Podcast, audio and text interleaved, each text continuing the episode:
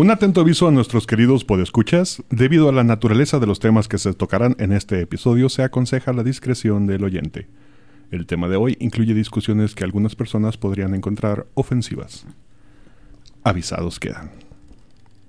Satanás. Oh, Satanás. ¿Dónde estás?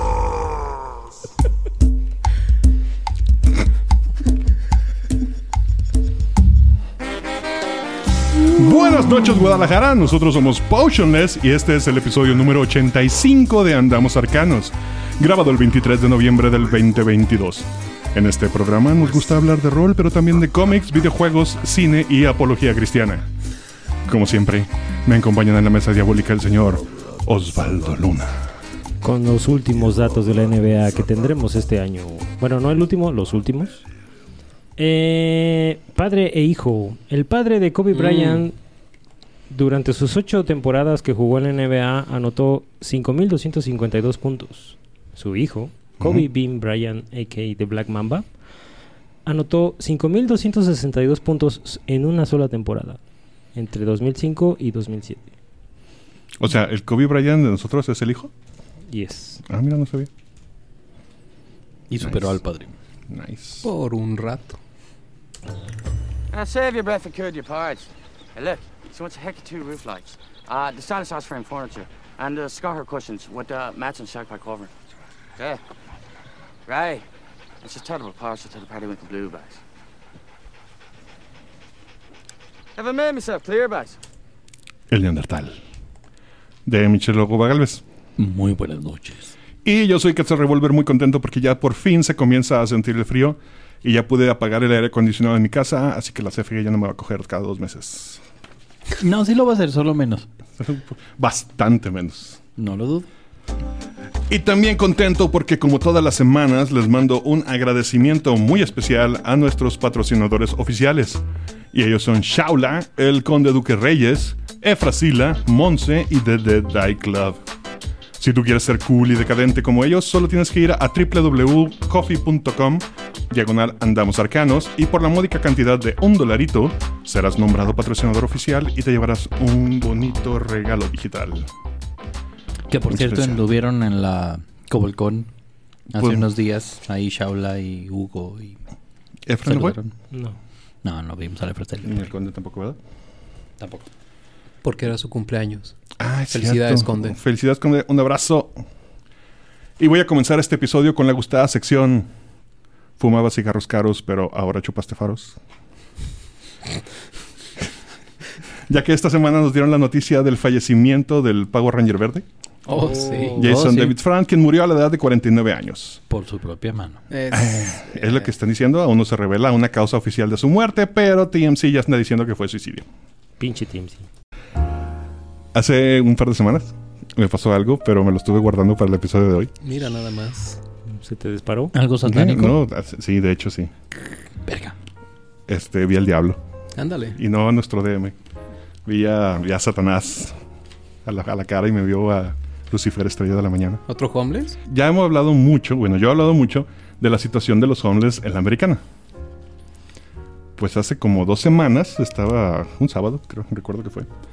Andaba yo medio desguanzado ese día. Para la gente que, para los tapatíos, desguanzados significa andar así como, ¿sabe qué modo? Sin guasanas. Sí, eso es desgua- desguanas- desguazanado. Y decidí, después de ver algunos reviews, ir a ver Wakanda Forever al cine. Todo el mundo estaba diciendo, ah, ya en el cine me dije, esta madre va a estar en un par de semanas en Disney Plus. No sé qué estoy haciendo aquí, pero bueno, todo el mundo dijo que era una buena experiencia ir a ver el cine. Y los voy a creer porque yo no vi ni vergas. Pinche película oscura la chingada, güey. Pinche cine de Cinepolis de Tulsa, chinga tu madre, güey. Por otro lado, me costó 50 pesos.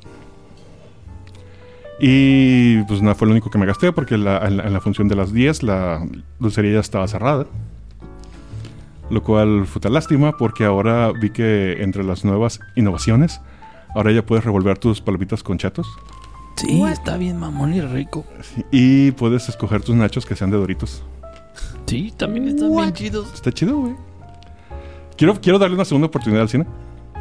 Pero sí, estuvo la, la- la función estuvo de la chingada. No el de Tolza. ¿Eh? No el de Tolza. Vete al de la Ah, sí, podría otro. Anda, sí, más bien sube a ser. El caso es que salí de esa chingadera como a la una de la mañana. Ay, cabrón. Dura tres horas la película casi. Se me fueron Ay, en cabrón. chingalante. Está buena.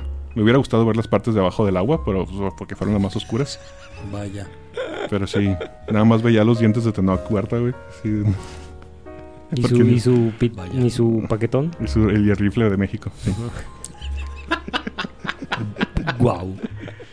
¿No has visto los memes? Bueno, el No. Capitán América, que es el trasero de Ajá, América. Capitán América es el trasero de Y América. este es el rifle de México. Yes. Vaya la No sé qué tan cierto sea porque dieron maman, pero está el meme de que se lo tuvieron que rebajar en CGI.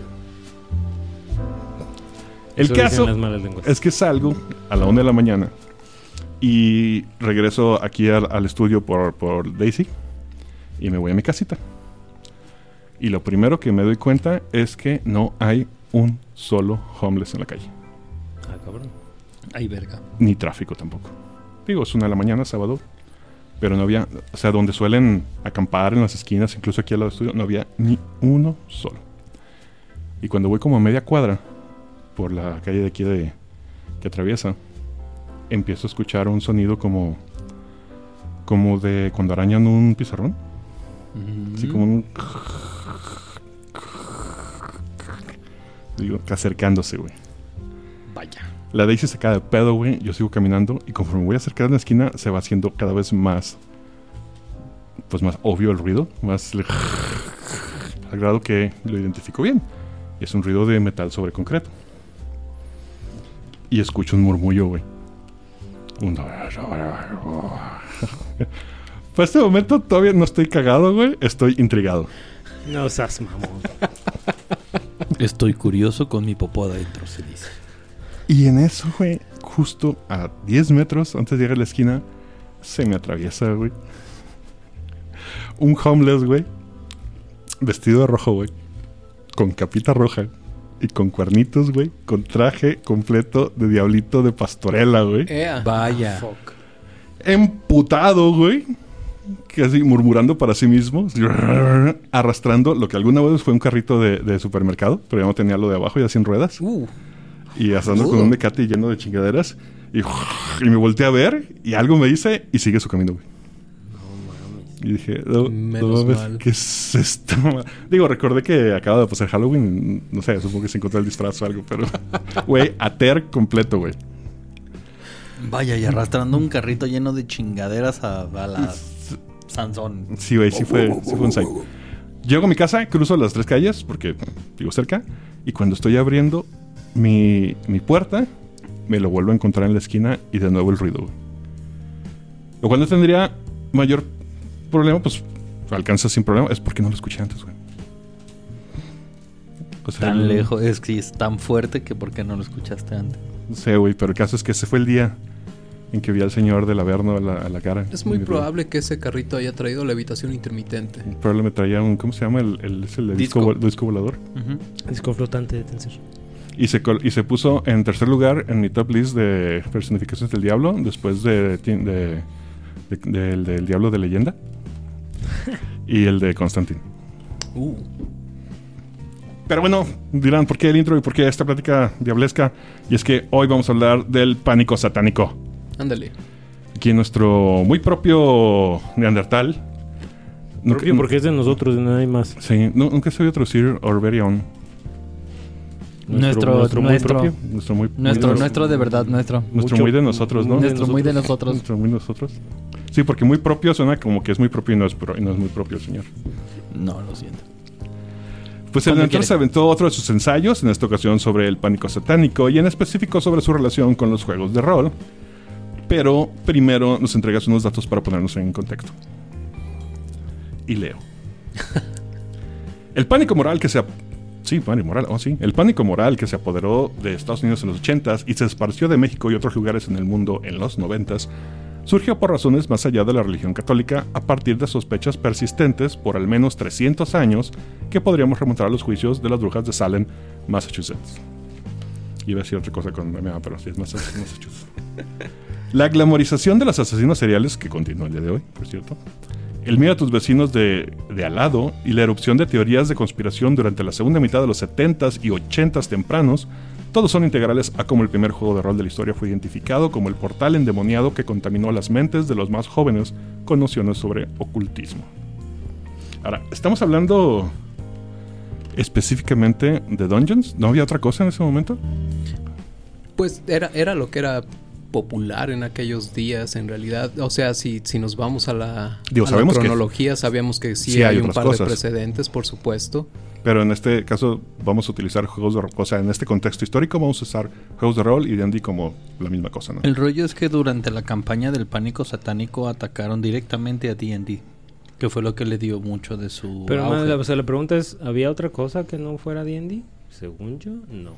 Sí, había, sí había. Estaba, hay una que es, y lo mencionamos en otro, en, en otro programa, que era la, una que es la competencia directa, pero, no, no es cierto, eh, lo, lo puse yo en Instagram, en, en los de trivia, Ah, mira. que se llamaba Escudos y no sé qué, que hasta la fecha existe, y sí, acaba de publicar un- una actualización de las reglas, Ok. pero no hay la pela. Pero sí, volvemos al mismo contexto de popularidad. D&D era D&D. De hecho, es nombrado en varias partes específicamente Calabozos y Dragones, no, no O sea, sí se- otro juego. No, no creo que, o sea, sea tema de discusión el día de hoy si otros juegos fueron satanizados, por ver, llamarlo de alguna manera, sino que en realidad, este, uno, hablamos mucho de, de cuál era el contexto, de cómo fue que llegaron o cómo, qué llevó a la gente a ese punto. Pero también hay, o sea, ya que nos metemos en materia, todos los casos relacionados tienen que ver con Calabozos y Dragones directamente, sí o sí. Como mencionas, este, basta recordar la cantidad de asesinos seriales que fueron capturados en aquellos ayeres y cómo los noticieros reportan estas noticias al público en general. Y citas el más famoso, que es el de la familia Manson, que era en realidad un culto, liderada por Charles Manson. Para estas alturas yo creo que ya es, es- es- o sea, aparte de que sería raro que alguien que se escuche no sepa, hay una cantidad de iteraciones de eso que pasó en particular. Digo, está en la, no sé si fue la última, la de Tarantino, la de Una vez en Yes. Hollywood. Sí, lo que lo- lo- Sí, lo- una vez en Hollywood, este, pues en realidad digo para no, Digo, no pasó así, pero de, de hecho no pasa eso. Ajá, Punto. Exactamente. Pero pues lo, lo, lo toma, o sea, ya es parte, de- ya está embebido en la cultura popular. No, y la, o sea, simplemente la cantidad de documentales de justo cada uno de esos nombres en el, en el, en el estudio de Neandy. Hay un documental por cada cabrón en Netflix, güey. Sí, o sea. Algo así. Y sin contarlo de, según yo, el primero de la primera temporada de Manhunter es de Charles Manson.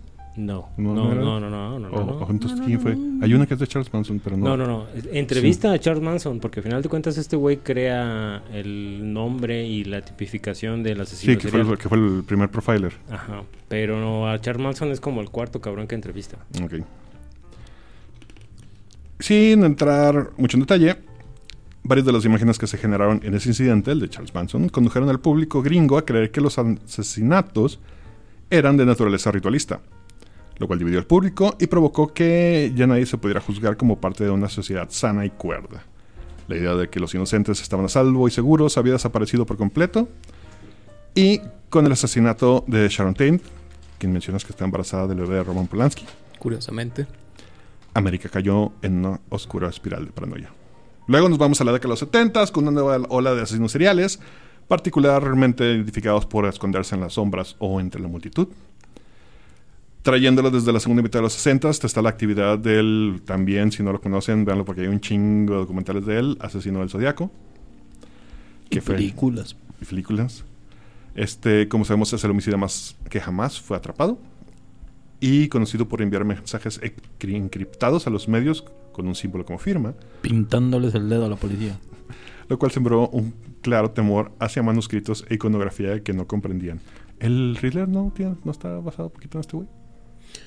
Maybe. Esa es una gran pregunta para Bob Kane. Y, y- y me salta, creo que nunca había hecho esta, esta relación hasta que vi la última película. Que ya es un Riddler más moderno, usando redes sociales, la chingada. Y dices, sí, es como, mira, Exacto, policía, es, no que, puedes es que el, el Riddler al principio eh, ya era en esta etapa muy caricatur- caricaturizada de los villanos, güey. O sea, no dudo, no dudo que algún punto, en algún escritor tomó bases. O sea, el güey que escribió Hosh a huevo que tomó material de referencia. Tampoco podemos dejar de mencionar al guapo Ted Bundy. ¿Cómo me caga que, que lo romanticen tanto, güey? Bueno, a todos en general, ¿verdad? Ya. Ahorita, ahorita están con las. Todas Creo que, ¿sabes a quién le caga más? A sus víctimas. Supongo, a la familia de sus víctimas. Sí. No, güey, está culerísimo que lo hayan tomado y se convierta en un icono otra vez sexy. Y es de, güey, es un puto asesino. ¿Por qué es tan enfermo? Bueno, Pero, pues bueno, su modus operandi lo ayudaba a eludir el ojo público por considerarlo inofensivo y acusado de manera errónea, lo cual amplificó el horror cuando se revelaron los hechos detrás de sus acciones. Con crímenes, esto no sabía, tan atroces que llevaron su propio equipo legal, en particular a Polly Nelson, a declarar que era la propia definición de la maldad sin corazón. Bundy logró evadir la ley en varias ocasiones durante su juicio, lo cual resultó aún en más muertes y en un público atónico respecto al nuevo nivel de peligro que se respiraba en el ambiente. Voy a citar a los de leyendas legendarias, que yo sé que no nos oyen, pero deberían. Pero algo que recalcan mucho cuando hablan de asesinos seriales es la participación sin querer de la policía. Yep. Cuando, sobre todo cuando son blancos, asesinos blancos. O sea, realmente todas las vidas que se pueden haber salvado si nada más la policía hubiera hecho bien su chamba. si lo hubieras arrestado Pues, cuando te dijeron, es- hijo es- de tu... Es debatible, en realidad. A lo que yo. De lo que estuve investigando, porque sí, sí me aventé un buen rato con, con este ensayo en particular. Eh, traté de ir a, varias fuentes para pues verificar los hechos, este, qué tan bien documentados estaban. Y gran parte de lo que se menciona en varios de los, de los casos que mencionamos como contexto es que la policía en realidad jamás hizo su, su trabajo. O sea, no en el sentido de exigirles que se pongan a chambear, sino que simple y sencillamente no tenían ni puta idea de cómo agarrar a esta gente, punto. La mayoría de, y no sé si sea tema porque no he visto los documentales, pero la mayoría de esta gente en realidad termina por no entregarse, pero sí dar suficientes pistas como para decir, güey, soy yo, ya, déjense, por favor, por favor, vengan y, y- y- y denme mi crédito, cabrón, porque eso es lo que buscaban en realidad, la Pónganme cara popularidad. en las noticias. Lo cual siempre me sí, está bien cabrón porque estamos hablando de nuevo de, de los perfiles de un perfil de un güey que busca este tipo de crédito. Narcisismo. Son los que conocemos.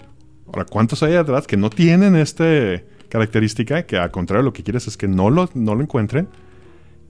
Y ahí- el- y ahí anduvieron, bueno, la- o ahí la- andan. El, trip es que la ca- característica existe, solamente está en diferente posición en su orden de prioridades.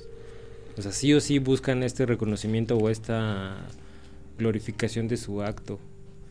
Pero como menciona Andy, o sea, y lo ves en los documentales, literal, la policía no sabía qué hacer, güey. Y, y cosas como... Hay, no recuerdo el, el- el güey específico, pero a través de ese güey empezaron a usar este pedo de medir las huellas. O sea, de, medir las evidencias eh, para tener una escala de la persona, güey. Y a este, a este asesino particular descubren qué zapato usa, güey. Y van a la fábrica de zapatos, güey, para saber cuántos zapatos de esos zapatos se fabricaron y cómo llegaron esos zapatos al área donde el asesino hizo sus pendejadas. Ahori- Ahorita que mencionas zapatos, ¿sabes cuál es el tenis más encontrado en, en escenas de crimen en general en el mundo? Ah, no. Van son Adidas. ¿Quiere, quiere- ¿Quieren una oportunidad cada uno? Sí. Yo digo que son Adidas. Ok, no, Converse. no, Eh, no. Dirían un New Balance, pero que es demasiado nuevo, creo. it's not. Este es el Air Max 95 específicamente. Ándale, ándale, cabrón. Es muy particular ese, ese modelo. Ahí Es- viene la frase de ¿no te oigo, traes tenis? No sé, pero es- me llamó mucho la atención cuando leí ese dato. Pero estos cabrones no fueron los únicos. También tenemos que hablar de John Wayne Gacy, al conocido como el hijo de Sam, o el inglés destripador de Yorkshire. Eso sí no lo conozco. Ese, ese, ese documental a mí me dejó un poco boquiabierto. güey, o sea, ¿El de Yorkshire? Sí, o sea, las diferencias de contexto en, en cómo, cómo afectan a la sociedad estos actos y estos, eh, estos, estos, estos pedos de violencia, güey. O sea, ese pedo de, de Yorkshire re- de pronto se hizo un pedo en, en toda Inglaterra, güey. O sea, de, güey, todo el mundo estaba culeado de salir después de las 6 de la tarde, güey. Y todos aquellos contemporáneos ya destacados en párrafos anteriores. La realidad es que... Aquí no te entendí que escribiste. Es justo lo que estaba mencionando. Eh, el, el- el sentido de... Es muy probable que estas décadas no hayan traído consigo una oleada de asesinos seriales con ellas, porque en realidad no existe una, una razón para creer eso, sino que más bien los medios empezaron a enfocar a darle más exposición a este tipo de historias porque simple y sencillamente bien, venden más. Ahora, este, si queremos verlo de una manera contemporánea también, por ejemplo, eh, si el narco no tuviera este, todas estas redes sociales con las cuales publica estos actos increíbles de violencia que, que perpetran y se salen con la suya, obviamente, eh, más allá de, te- de tener este, una cantidad increíble de puercos en su bolsillo, eh, yo creo que si ellos no dieran el banderazo de que están tomando violencia, los medios tampoco se enterarían el día, el día hoy en día. Y hoy tienen más tecnología y hay más difusión. Algo que se saca mucho de onda la gente cuando he tenido la oportunidad de llevarlos a mi casa, y no tanto más al norte, más los mochis, es que exista toda una subcultura que no llega aquí. Hay estaciones de radio que solamente pasan canciones locales de narcos, donde los narcos se mandan mensajes entre ellos. Hay bailes cada semana, varios bailes cada semana, donde con, bandas que te aseguro que ganan una millonada, pero no han grabado un disco a nivel nacional. Todos los discos son locales porque hablan de cosas locales. Y es todo eso, o sea, el, pedo mediático sub- subestratal, subcultural, está muy, muy, muy, muy, muy cabrón. A mí imagínate si fuera a nivel nacional. Si de por sí ya los tienen endiosados, ya no van series de narcos, cabrones. Digo, ah, ah, otro, otro tipo de, referen- de referencia del estilo es este Tropa de Elite y ese tipo Mm. de, de- cine brasileño donde este pedo eh, muy localizado pues de, güey, una favela, un, un pequeño cúmulo de una pinche colonia contra otra colonia que está llena de este tipo de personas pues literal es un pedo muy, muy... Tal vez incomprensible porque al final de cuentas no estás ahí en ese contexto, pero está cabrón. Te me acabas de recordar una de mis series favoritas de HBO, que voy a ver si está en HBO Max. Mandrake. Ok. ¿Nunca has visto? No. Mandrake es un, un abogado defensor. Oh, En, en- no, de la Tierra. No, no, no, no está en, La tierra hay que salvar. en Río de Janeiro, está en Brasilia, la capital. Y pues es el clásico abogado bueno. ¿Sí? No está ciego, ¿verdad? Eh, no, Ok. que ayuda a la banda, pero no ayuda a los buenos, ayuda a los jodidos.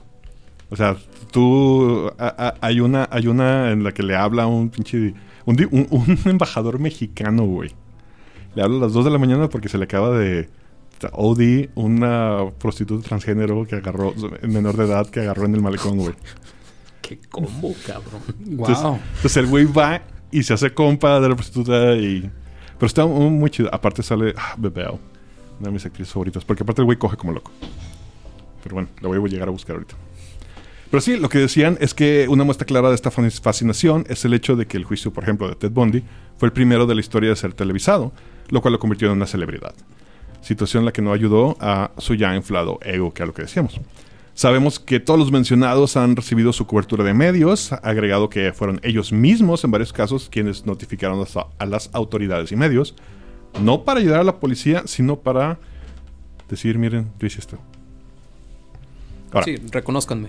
No solo era la prensa quien exacerbaba el tema del pánico. En el 69, eh, el mismo año de los asesinatos de Manson, la Biblia satánica fue publicada por Anton LaVey.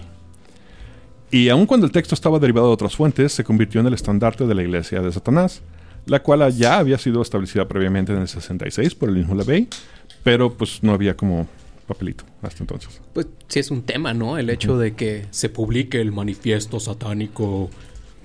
Que a la gente le encanta agarrarlo de... es- ahora, voy a hablar es, es nada más de mi experiencia. sí. Con la gente que se dice satánica. Conozco las dos ramas. Los sí satánicos, locos, pendejos, posers. Y los que pertenecen a la iglesia de Anton LaVey. Los cuales suelen ser muy buenas personas. Porque la pinche Biblia, si se dedicaran a leerla, no habla de No, o sea... invocar al demonio. Sí, sí, sí es un poco ah, ruda, por así decirlo. Pero mm, yo no, no, no, no la, no la... Ahora sí que no la satanizaría. Ni de pedo. Como en una que dice... Si es alguien, bien curioso. si alguien llega a mostrarte tu casa, destrúyelo. Y dices, ah, güey, ok. Pero, pues, güey, es bastante lógico, güey. Es solo tan extremista como la Biblia real. Pero por lo menos un poquito más congruente, güey. O sea, al final es... No jodas, o sea, no jodas nadie, a nadie. Y si alguien Vive te en paz joda, y no te dejes pártele el joder. hocico. Porque Ujú. se lo buscó. Pues en realidad, eh, poniéndolo de una manera pragmática, la- los principios que enseña la iglesia satánica son la tolerancia y el Ajá. respeto. Exacto. Entonces, digo, Pero, partiendo pero, de- pero muy- no un respeto de pon la otra mejilla. Es un respeto de, o sea... Si no te pases de verga, no va a pasar de verga, Exactamente, claro. o sea, hazte respetar. Ahora, Sí, claro. que debe quedar muy claro que la iglesia satánica no le rinde tributo a Satanás. No, ajá, De hecho, no es hay- muy curioso que la única religión en todo este mundo que cree en una figura que es el diablo controlador de toda la maldad son los pinches católicos y derivados. De hecho, es, es- creo que es vale la pena destacar ahorita en esta conversación también. Gran, o sea, le llamamos pánico satánico, pero en, en realidad el, el tema este, era que la gente más bien temía que quien sea que estaba siendo influido por este, este movimiento, situación, contexto, como le quieran llamar, adoraba algún demonio. No, no, no era específicamente Satanás, ¿no? Ahorita estamos hablando de la, de la iglesia satánica y todo, ese pedo, pero en realidad, o sea, y, y creo que lo vamos a conectar más adelante también con, con Calabozos y Dragones espe- específicamente, porque mucha gente consideraba, con su inclusión de múltiples deidades, que era un libro de demonología en realidad, no era una Un libro de apología a Satanás como tal, sino había una cantidad ahí de demonios varios, los cuales pues dependiendo de qué tipo de pacto quieras hacer, pues es el que te iba a tocar. Es, bien- es culpa de los artistas que dibujaban bien culero. que de repente son bien los demonios, güey. Te enseñan matemáticas y cosas así, güey. Es un gran paro. arquetipo. Te enseñan a tocar la guitarra. Por otra parte, no se puede minimizar el impacto tanto del libro como de la película. Y aquí ahorita ya vamos a, a- a hablar de la influencia que tienen los medios, no de noticias, sino de cultura popular, en la psique general. La película Exorcista, en 71 y 73 respectivamente. Eh, existen estudios que asocian a la obra de William Peter Blatty con gente que cree fielmente que existen demonios en la vida real. Todo por el anuncio al comienzo del filme donde dicen que está basado en una historia real. Podríamos hacer todo un, un, un episodio hablando nada más de películas que utilizan este gimmick.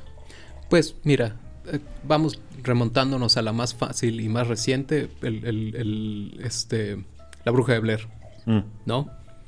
Que todos sabemos que es un falso documental, eh, pero el hecho de que haya presentado que, que decía que estaba en, en- en hechos reales es... Pues sí, le fue re bien. No vayas tan lejos. Star Wars, episodio 4, en realidad era episodio 1, güey. Hasta que alguien le dijo al señor Lucas, ponle episodio 4, güey. Que crean que hay ¿Dónde otras están los tres. primeros tres tú? No, no, no te apures, luego lo hacemos. Es como la historia de Google. Algo así. Pero bueno, esta fantástica táctica de mercadeo en conjunto con público en lágrimas o desmayándose del terror resultó en un éxito sin precedente para la franquicia. Sin embargo, siguió empujando a los gringos sobre la orilla de la paranoia ya existente. Yo creo que no nada más a los gringos. No, este, yo eh, tengo la práctica de salir a, a caminar con mi madre durante esas caminatas. Pues tenemos charlas sobre múltiples temas. Y en preparación a este, precisamente dije, "Oh, a ver, vamos preguntando, ¿no? Porque mi madre obviamente es ultracatólica, habrán de saber. Este. Y pues obviamente es un tema hablar sobre cosas que no sean. Este. Dios. Sí, exacto, ¿no? Este. El Dios católico específicamente. Jesús. Eh, y le pregunté, oye, ¿ustedes fueron a ver, tú y mi papá, fueron a ver El Exorcista cuando salió? Y me dice, sí, claro, no mames. Qué cosa tan violenta. Pero ¿sabes qué fue lo más culero? Que a la mitad de la película, en el cineforo, se fue la luz. Ya sabrás cómo nos pusimos todos. No sé si fue intencional y si pasaba en diferentes instancias de la película y si los culeros estos de la UDG lo, haci- lo hacían adrede. Pero, güey, o sea, no mames. ¿Qué le pasa a la.? O sea, si de por sí ves que la gente está pasándosela re mal, güey, y todavía te la mamas, qué barbaridad. No sé si alguno de ustedes ha ido a ver La Dama de Negro al teatro alguna vez. No. No, en teatro no. Ya se murió el actor, no recuerdo, eh, Germán Robles, ¿era? Había un actor s- yo creo que todavía viene seguido. Antes venía muy seguido aquí al, al Galerías. Y me lo habían recomendado mucho como una obra donde realmente te sacaban un pedo. Parte de este sacarte un pedo era de que primero te presentaban todo este pedo de la, de la dama de blanco. Y te hacían tenerle pues. Luego a media te apagaban la luz y aparecía y las prendían y te aparecía por un lado y te era un jumpscare. Que la verga. Y yo decía que no me toque a mí, que tengo una pinche suerte para que me agarre cuando Igual, igual que cuando estás en una fiesta y Sí, el payaso te hay- voltea a ver y dices, hijo de tu puta madre. Pues en una de esas apagan la luz y nomás escu- la prenden y yo un grito para allá. ¡Ah! Y la vuelven a apagar. La vuelven a prender y otro, y oigo otro grito por más adelante. ¡Ah! La vuelven a apagar y oigo un tuk tuk tuk tuk pa. ¡Au! Pero así está la morra tirada por un lado de mí, güey. Soy un putazo en las escaleras, güey. Le pusiste el pie, culero. No, güey, no. No te hagas. No, güey, no. puso el A mí nadie me va a asustar, hija de tu puta madre. Porque obviamente yo estaba en la orilla porque no quepo en esos pinches asientos del galerías. Y tengo que tener como una pierna y media nalga de fuera. Pero sí, de morra estás bien. Pero bueno, una de las instancias más infames fue de lo- las acusaciones sobre rituales satánicos. Fue una memoria, un libro, titulada Michelle Recuerda, de 1980. La premisa era que el coautor del libro, Lawrence Pazder, era un psicólogo quien supuestamente estaba desbloqueando los recuerdos reprimidos de su esposa Michelle Smith a través de la hipnosis. El trabajo fue desacreditado al poco tiempo de ser publicado, lo cual ya hemos visto en muchas otras instancias que una vez que ya sal- o sea, que ya salió el boom y la gente le gusta el chisme, por más que lo desacrediten después les vale madre. Seguro. Pero una vez más, el libro fue un fenómeno de gran alcance, llevando a Pazder a ser reconocido como un experto en la materia. Se cita a este título dado su influencia sobre otro fenómeno relacionado, el cual fue el pánico de las guarderías. Esto tampoco sabía yo. Esta es, te digo que sí le eché Está ganas a la investigación. Mucha gente se obsesionó con la idea de que varias guarderías en Estados Unidos estaban involucradas en actividades de suministro de menores a cultos satánicos. Y con eso me está remontando. Yo estuve desde primero de primaria hasta tercero de prepa en un colegio católico, en el mismo, en Mazatlán. Ahora vamos a ponernos en contexto.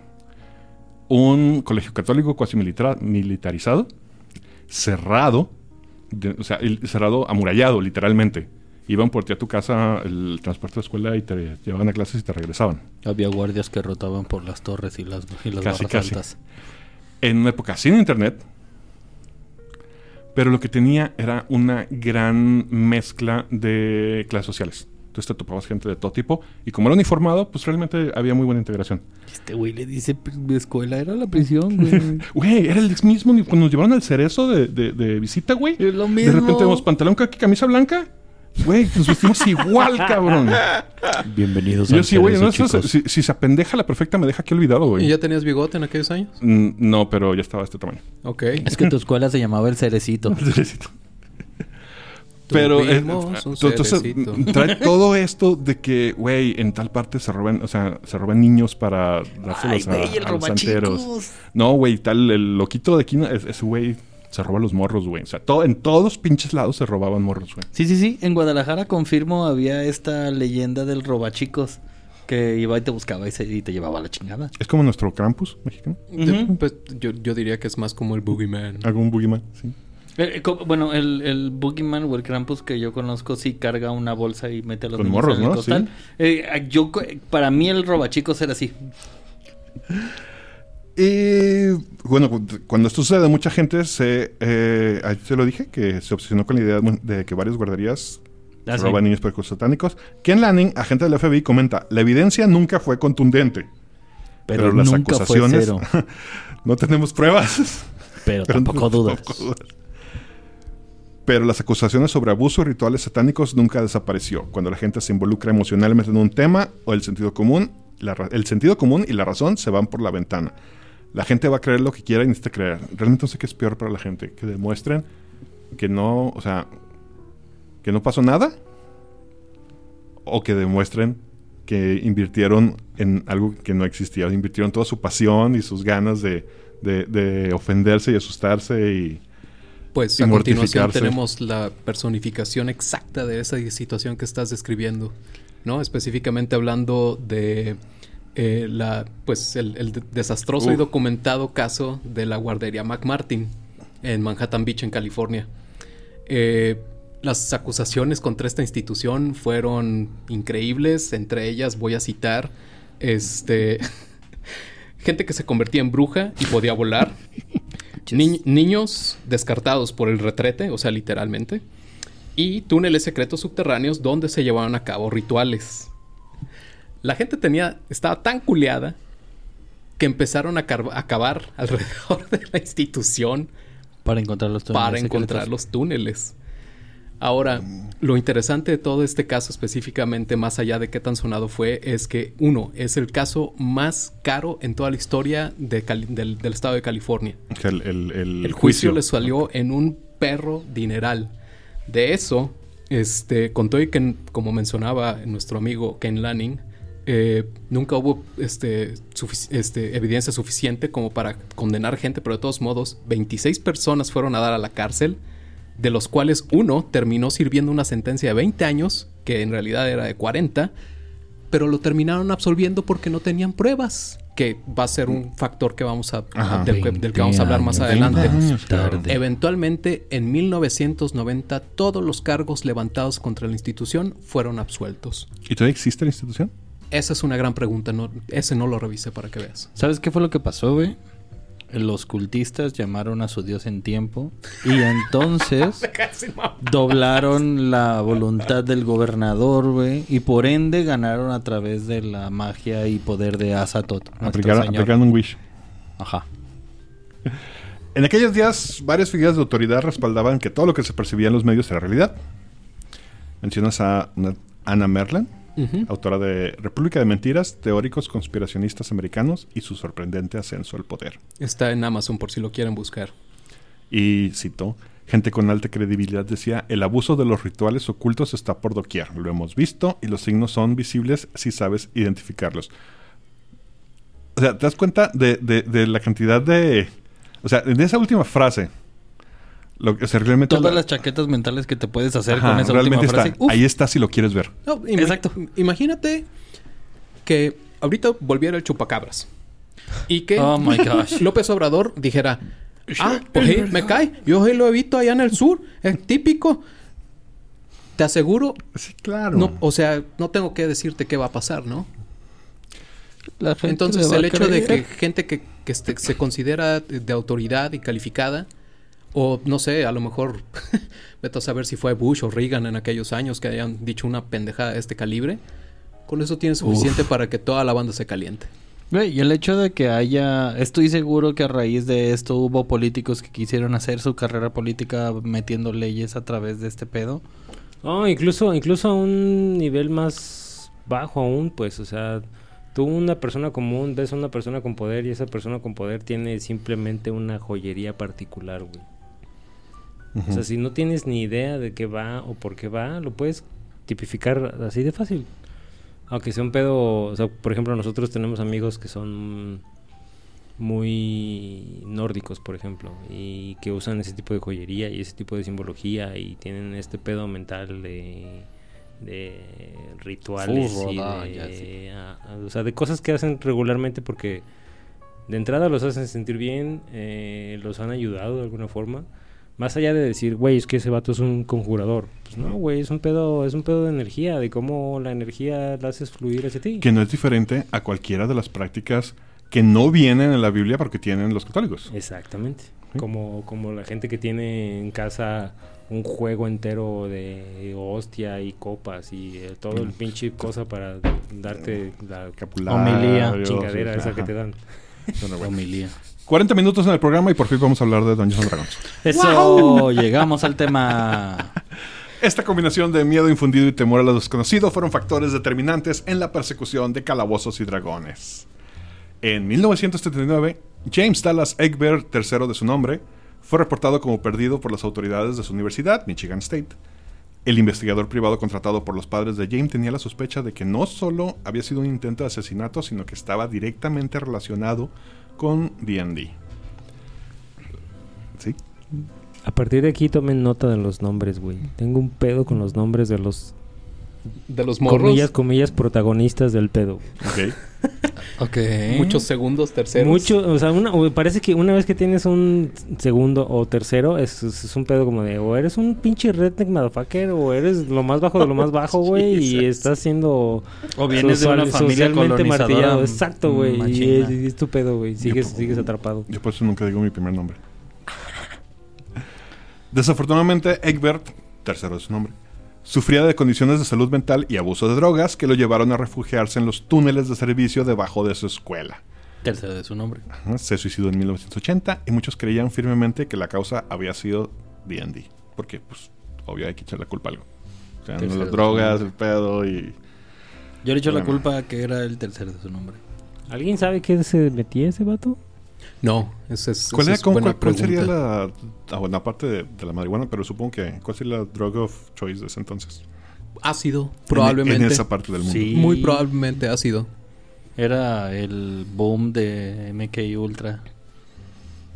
Ay, que esa es otra que también podemos hablar. Bueno, pero eso ya sería otro tipo de podcast, de Sí, los cuales ya hay muchos. Sí. Varios autores tomaron, la ventaja, la, tomaron ventaja de la situación para pros- promocionarse a sí mismos y su trabajo. Por ejemplo, Rona Jaffe, Jaffe, Jaffe, Jaffe, Jaffe. Jaffe, escribió Laberintos y Monstruos. Ah, hijos de la chingada. Pinche película. Basada directamente en los, suces- en los sucesos de la historia de Egbert, obra la cual llegó a la pantalla grande, con ni más ni menos que con Tom Hanks como el estelar. Tommy Hanks. ¿Cuál es la, cuál, es- cuál es la postura de Tom Hanks? O sea, hacemos como que nunca existió, según él. Básicamente. No hay una declaración oficial ni tampoco hay un... No sé de qué me estás hablando, pero Ujú. nunca ha sido cuestionado ni atacado al respecto. El final es horrendo, güey. No sé si la he visto, Fio, honestamente. Probablemente no, porque es... Porque es Güey, son de esas películas que el- si, si acaso viste la carátula en un... eh, Blockbuster. en un macro videocentro, igual blockbuster, güey. Videocentro, En un ni siquiera macro. En un videocentro dijiste, qué putada es esta. Porque hubo un tiempo, ah, después de, de Big, de Quisiera ser grande. Oye, lo que Eh, Big lo que- fue después. Ah, ah, ah, ok, porque después de ahí me, me dediqué a consumir lo que encontrara de Tom Hanks. De- de Es que hecho, este después es- de ahí este es hizo su- pura cosa buena. Ajá, este es su primer protagónico, a lo que tengo entendido. William Deere, el detective privado que mencionamos anteriormente, también antagonizó a D&D para proyectarse a cierto grado de notoriedad, escribiendo su propio libro sobre el tema en 1984, titulado El amo del calabozo, la desaparición de James Dallas Egbert III de su nombre. Haciendo el hincapié a que ya utilizan Dungeons and Dragons como el perpetuador del asesinato. Lo cual O se sea, ya ponen el nombre. Y, Ah, perdón, y sí, y se, y se refleja directamente en cosas como, como dices tú, ciertamente lo hablamos en el episodio 80. eh, TCR vio un aumento en sus ventas cuando la- esta historia fue publicada. Correcto. Sin embargo, la primera acusación formal contra D&D fue liderada por Patricia Pulling, madre de Irving Lee Pulling. Ahí tenemos el segundo nombre. Un estudiante de preparatoria que tenía problemas para ser aceptado en la escuela y quien terminó por quitarse la vida. Patricia creía fervientemente que D&D había sido la razón que ocasionó el suicidio de su hijo.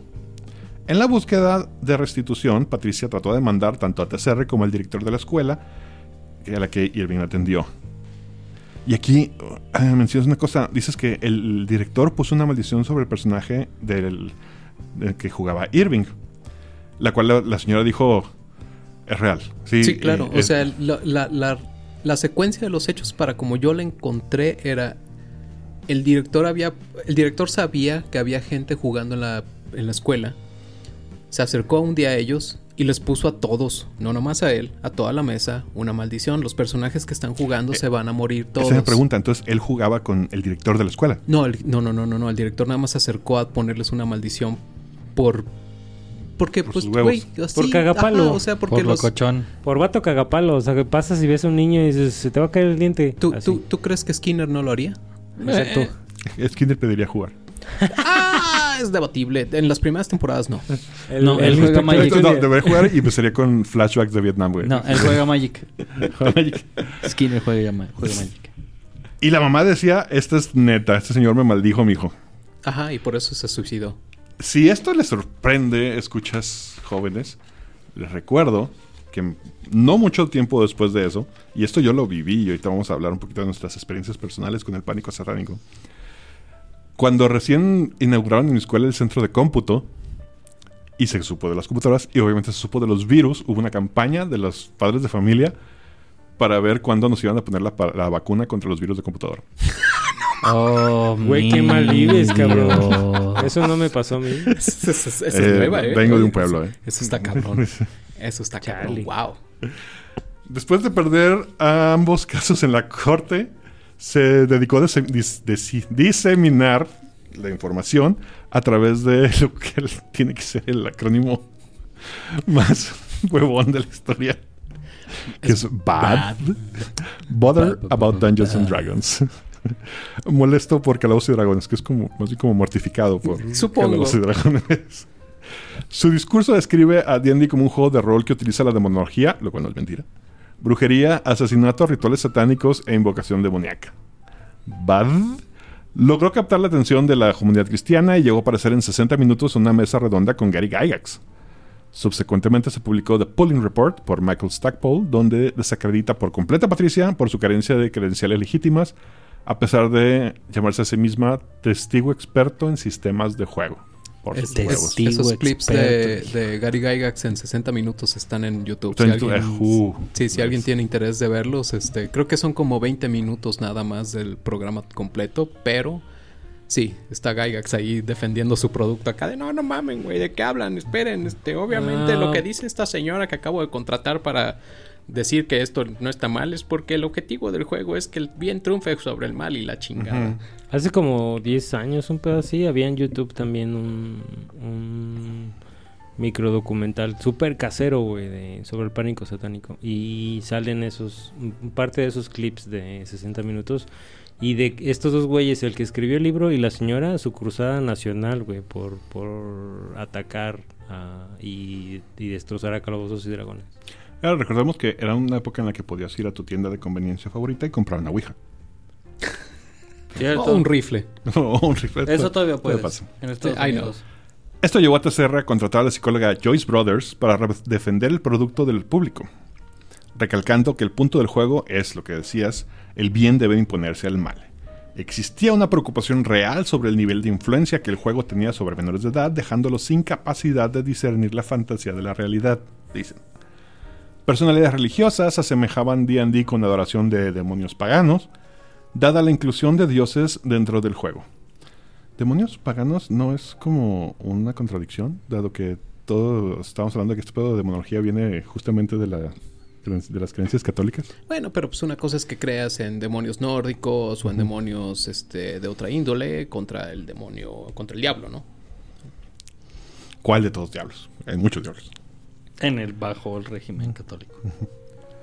En, para más referencias sobre religión y juegos de rol, está el episodio número 25 de Andamos Arcanos. Y no, escúchenlo con, con paciencita, por favor, porque le estábamos agarrando la onda a esto. en 1984, Ron Adcox y Darren Molitor fueron arrestados por el asesinato de Mary Towey. Ambos declararon ser jugadores de D&D. Ah, no de sicones. Parte del argumento de Molitor en particular era que D&D lo había entrenado para engañar a Mary Towey con juegos mentales, además de haberlo acostumbrado a la violencia y alejarlo del dios cristiano. Están viendo cómo está el- la situación y le echan El truco fuego. del ojo. En 1988, Chris Pritchard, un jugador de D&D, fue encontrado culpable de conspirar en el asesinato de sus padrastros para ejecutar un fraude por herencia. Oye, está volviendo demasiado específico la influencia de D&D en las intenciones de la gente. güey. ¿Verdad? Bonnie Pritchard logró sobrevivir al ataque, pero Leight von Stein, von Stein ¿Qué hubo con los nombres?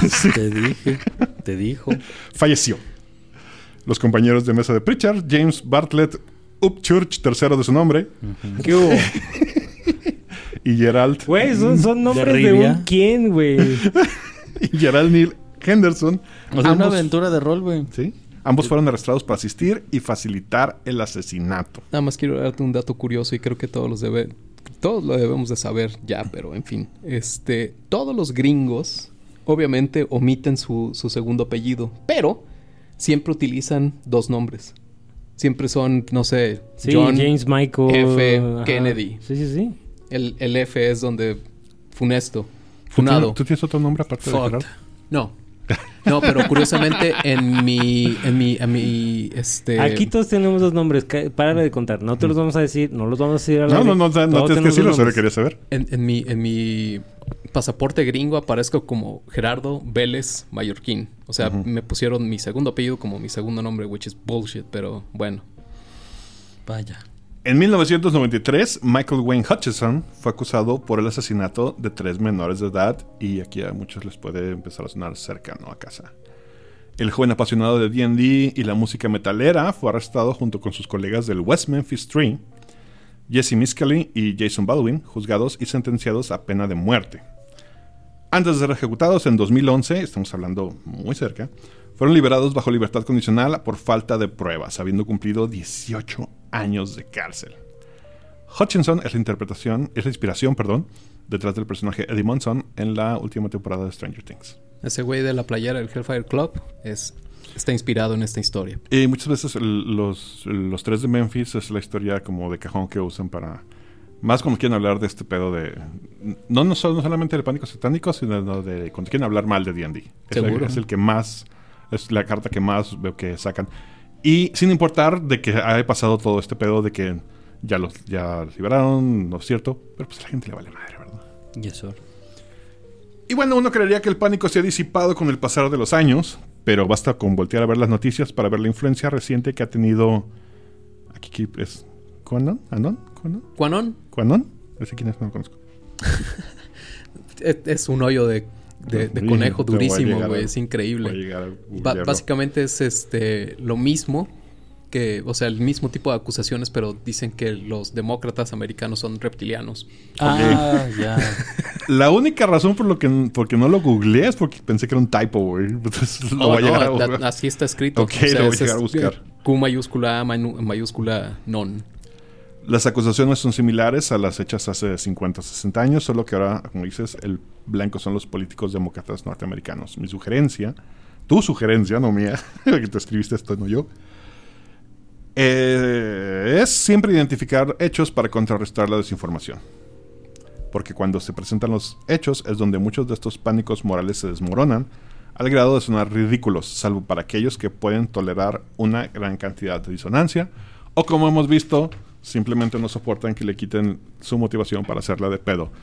La turba iracunda debe ser iracunda y no Yo, ser turba. yo voy a agregar algo más a ese paper y es en algo que le pegó, eh, como dice, 10 años después a todo Latinoamérica o Hispanoamérica. Fue un caso muy sonado que fue en España, conocido Uh, como el crimen del rol, eh, el cual fue la muerte de Carlos Moreno, un empleado de limpieza de 42 años, digo 52 años, perdón, el 30 de abril de 1994. Fue asesinado en una parada de camión de manera brutal por dos jóvenes, Javier Rosado y Félix Martínez Re- Reséndiz. Rosado decía que estaban jugando un juego de rol que él había creado llamado Razas.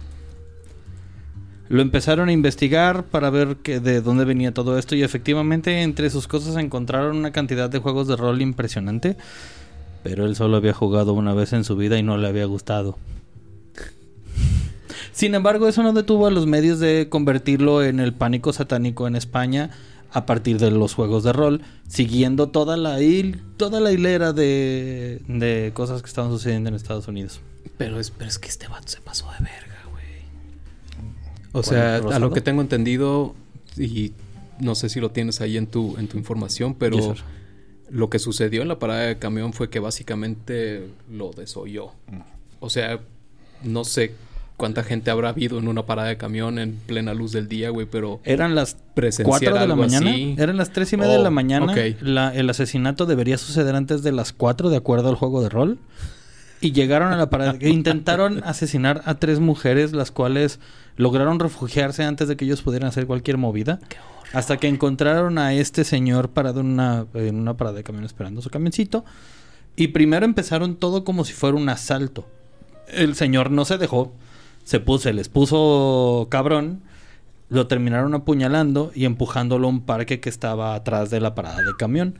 Y una vez que estaba dentro del parque, entonces pasaron a pasarse de riata muy, muy culero.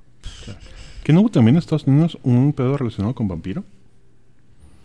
Vampiro la mascarada. Ay, sí ha habido varios, no me acuerdo y no los traigo. Qué error. Ahorita me estoy acordando. Pero que- sí hubo, ah, hubo, hubo dos o tres casos con vampiro que sí fueron sonados. ¿A ustedes les tocó, o sea, vivirlo? Aquí en esta parte más... más En. Guadalajara sí. A mí me tocó, eh, era como el 99 por ahí. Estábamos en, jugando en Plaza Universidad, ahí en la Autónoma.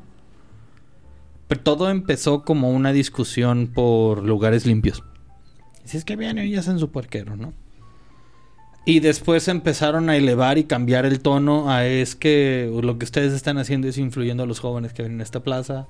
Y empezó a haber diálogos muy raros acerca de las señoras que vendían gorditas y de las que estaban ahí en el área de comidas, en el food court de Plaza Universidad, que empezaron a, a decir que todo este rollo era por satanismo y la policía terminó sacándonos y diciendo que lo que hacíamos era influir a los fuegos de azar, a las drogas y al satanismo.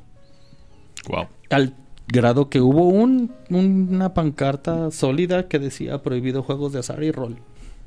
Creo que una de las o sea, pro- tiene pros y contras esto de estar tan aislado mediáticamente en los 80s donde yo crecí, porque pues no nos llegaba tanta, o sea, nos llegaba poco y dentro de lo que nos llegaba estaba este pedo también de antagonizar lo, que consumíamos. Sin embargo, en esta misma escuela que les digo, sí recuerdo claramente que a cada rato nos sacaban de clases para ir a misa. Y eran muy laxos al respecto. A mí jamás me obligaron a hacer mi primera comunión. De hecho, las hacían en masivas, o sea, llegabas a tercera o cuarta primaria y órale, todo el salón va a hacer su primera comunión. Y todo el año fui a catecismo, los sábados, y, y la primera comunión las hacíamos en verano. Entonces, un verano mis papás me dijeron, ¿qué prefieres, quedarte a hacer tu primera comunión o ir a Disneylandia? No mames, que Déjame lo pienso. Entonces de repente ya era demasiado grande para hacerme comunión. Dije que hueva y nunca la hice. Pero jamás me la hicieron de pedo. Y no me obligaban a ir a, a misa. O sea, nos sacaban de clases. No querías ir a misa. Ten tu balón, vete a jugar básquet de las canchas. Ah, qué a toda madre. Sí, está súper súper chido. O sea, realmente nunca sentí esa presión por, por la, la- la religión. Pero sí entonces, recuerdo... entonces sí era una cárcel, men, porque de- de- debieron haberte llevado a misa. No seas mamón, güey. No, a mí me sacaban a misa y si no entraba me mandaban a prefectura. Exacto. No, yo- No, no había libertad, güey. No, no podías no ser de otra opinión. Ah, Entonces pero- sí estabas en una cárcel. Ah, es pues, literal, no es estoy diciendo literal que como no. de, ¿Quieres comer? No. Ah, entonces vete a sentar ahí. Porque tampoco me dejaban, no te cárcel mandar o novio anexo. ni traer audífonos.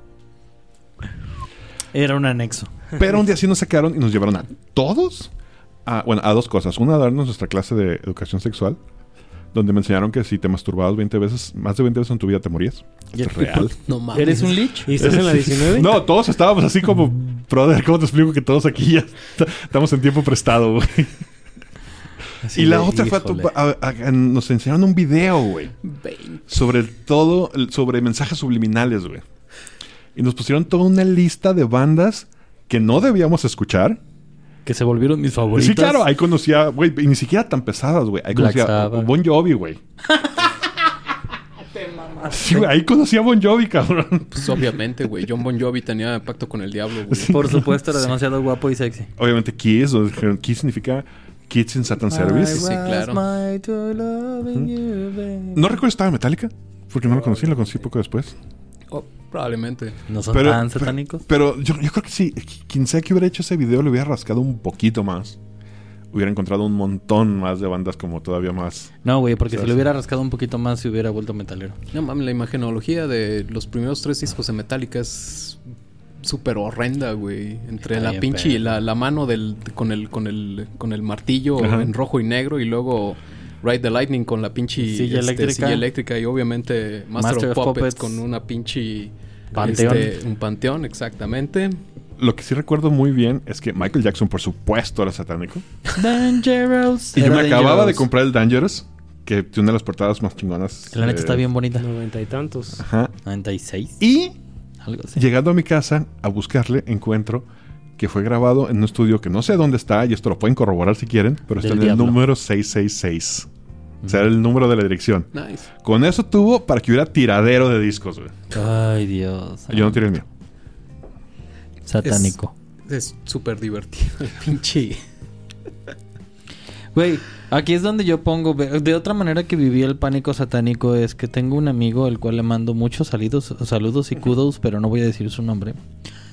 El cual llegaba en las noches de viernes con su papá y le decía, papá, me voy a ir a ver, me voy a ir con putas y a ponerme bien pedo, dame varo. Y el papá le decía, eso mijo, aquí tienes su dinero. Y el güey se iba a jugar rol. Pero si se le ocurría decir que iba a jugar rol a su padre, la putiza y la cantidad de seminarios que lo iban a meter era, eh, era ridículo. No sé qué tan ciertos sean, este, pero en una ocasión me- en, en uno, un artículo sobre anuncios viejos había unos anuncios de, creo que era Advance, de que salían en las revistas y el morro diciendo, amigos, vía social, no, yo tengo D&D. Esa banda no se, no se ayudaba. Ajá, ¿verdad? yo sí, y esa carnal, banda no sabe lo que se trata D&D entonces. Pero bueno, a menos que quieran agregar algo más. Pues, ah, eh, Me tocó banda muy rara en los noventas que solo ayudaban a las malas impresiones del pánico en satánico. Mencionando de Vampire específicamente, aquí en el centro había un grupo como de cinco güeyes que se vestían siempre de gabardina larga y uno de ellos específicamente tenía prótesis de colmillos, pero no chiquitas. Pasadas de verga parecían tusk de, de troll, güey, hacia abajo. Pero... Y esa banda jugaba Vampire. Y era así de, güey, es demasiado pinche raro. Ah, da- a mí me, me- me llama mucho la atención eh, cómo creemos que hemos salido de este, de este pánico moral cuando en realidad creo que sigue muy permeado todavía el día de, Sí, el claro. día de hoy, ¿no? Este es, es sobre todo específicamente hablando de nuestro, nuestra región. eh, todos sabemos que Guadalajara es súper mocha, ¿no? Eh, y México en general, ¿no? Eh, pero Guadalajara particularmente es, es, es mocha, en par- es mocha con, con ganas. Feo. Y en cierta manera creo que gran parte de la, de la investigación que hice resonó mucho con todo lo que creo que todavía vivimos al día de hoy. En alguna u otra manera eh, estaba, está, no, no recuerdo qué, qué- qué- qué estaba viendo el otro día, pero hablaban mucho sobre qué tan satanizado, no satanizado de, ay, satánico, sino qué tan satanizado es el juego de rol y qué tan difícil es en realidad sentarte y platicarle a alguien que es completamente ajeno al, al- al juego, qué es lo que estás haciendo, ¿no? Y luego es, es, creo que conforme uno va desarrollando y adquiriendo más conocimiento sobre la práctica, creo que lo puedes articular de una manera en la cual no suene como invocación o rituales, sino en- eh, que en realidad es más bien un, este, pues es una charla literaria narrativa, si quieres verlo de alguna manera. O lo puedes vender como matemáticas, la historia. Ajá. ¿No? Es- entonces, pero cuando tienes solo el contexto, por ejemplo, cuando yo empecé a jugar y pues obviamente tenía que ir con mis padres y decirles, no, pues es que este, estoy jugando con un mago que está haciendo este tipo de cosas, bla, bla, bla, bla. A ver, espérame, cabrón, ¿qué? Que acabo de invocar a Satanás, mamá. Ubican, ya ves que, por ejemplo, los cristianos tienen esta particularidad de sacar todo Christian style. Hay reggaetón cristiano, Oh, hay... yes. Ajá. Hay reggaetón cristiano, güey. Es- No, está ahí. Yo- Ujú. y en una, fiesta tardé un, un buen par de horas antes de darme cuenta, güey. Que estaba oyendo reggaetón cristiano. Ujú. Eh, estaba viendo que hay una... uh, y tienen esta, tienen esta costumbre en la que... O no sé si llamarlo costumbre o creencia o, no sé, quirk. En la que no pueden ni siquiera en ficción alabar otro, otra deidad. Ujú. O sea, entonces ahí, ahí se han publicado... No sé, no sé si estén en, en- en el DMs Guild o en el Drive-Thru. Pero una serie como de hacks ah, para quinta edición para introducir la- el cristianismo a D&D y poder jugar. O sea, para que los cristianos puedan jugar. Y no me acuerdo el capítulo, pero dentro de las pequeñas este, top 10 que hice, hice el religioso. Y viene el juego de rol completamente fully católico. Qué puto asco. Sí, quiero sacarme los ojos y los oídos, cabrón.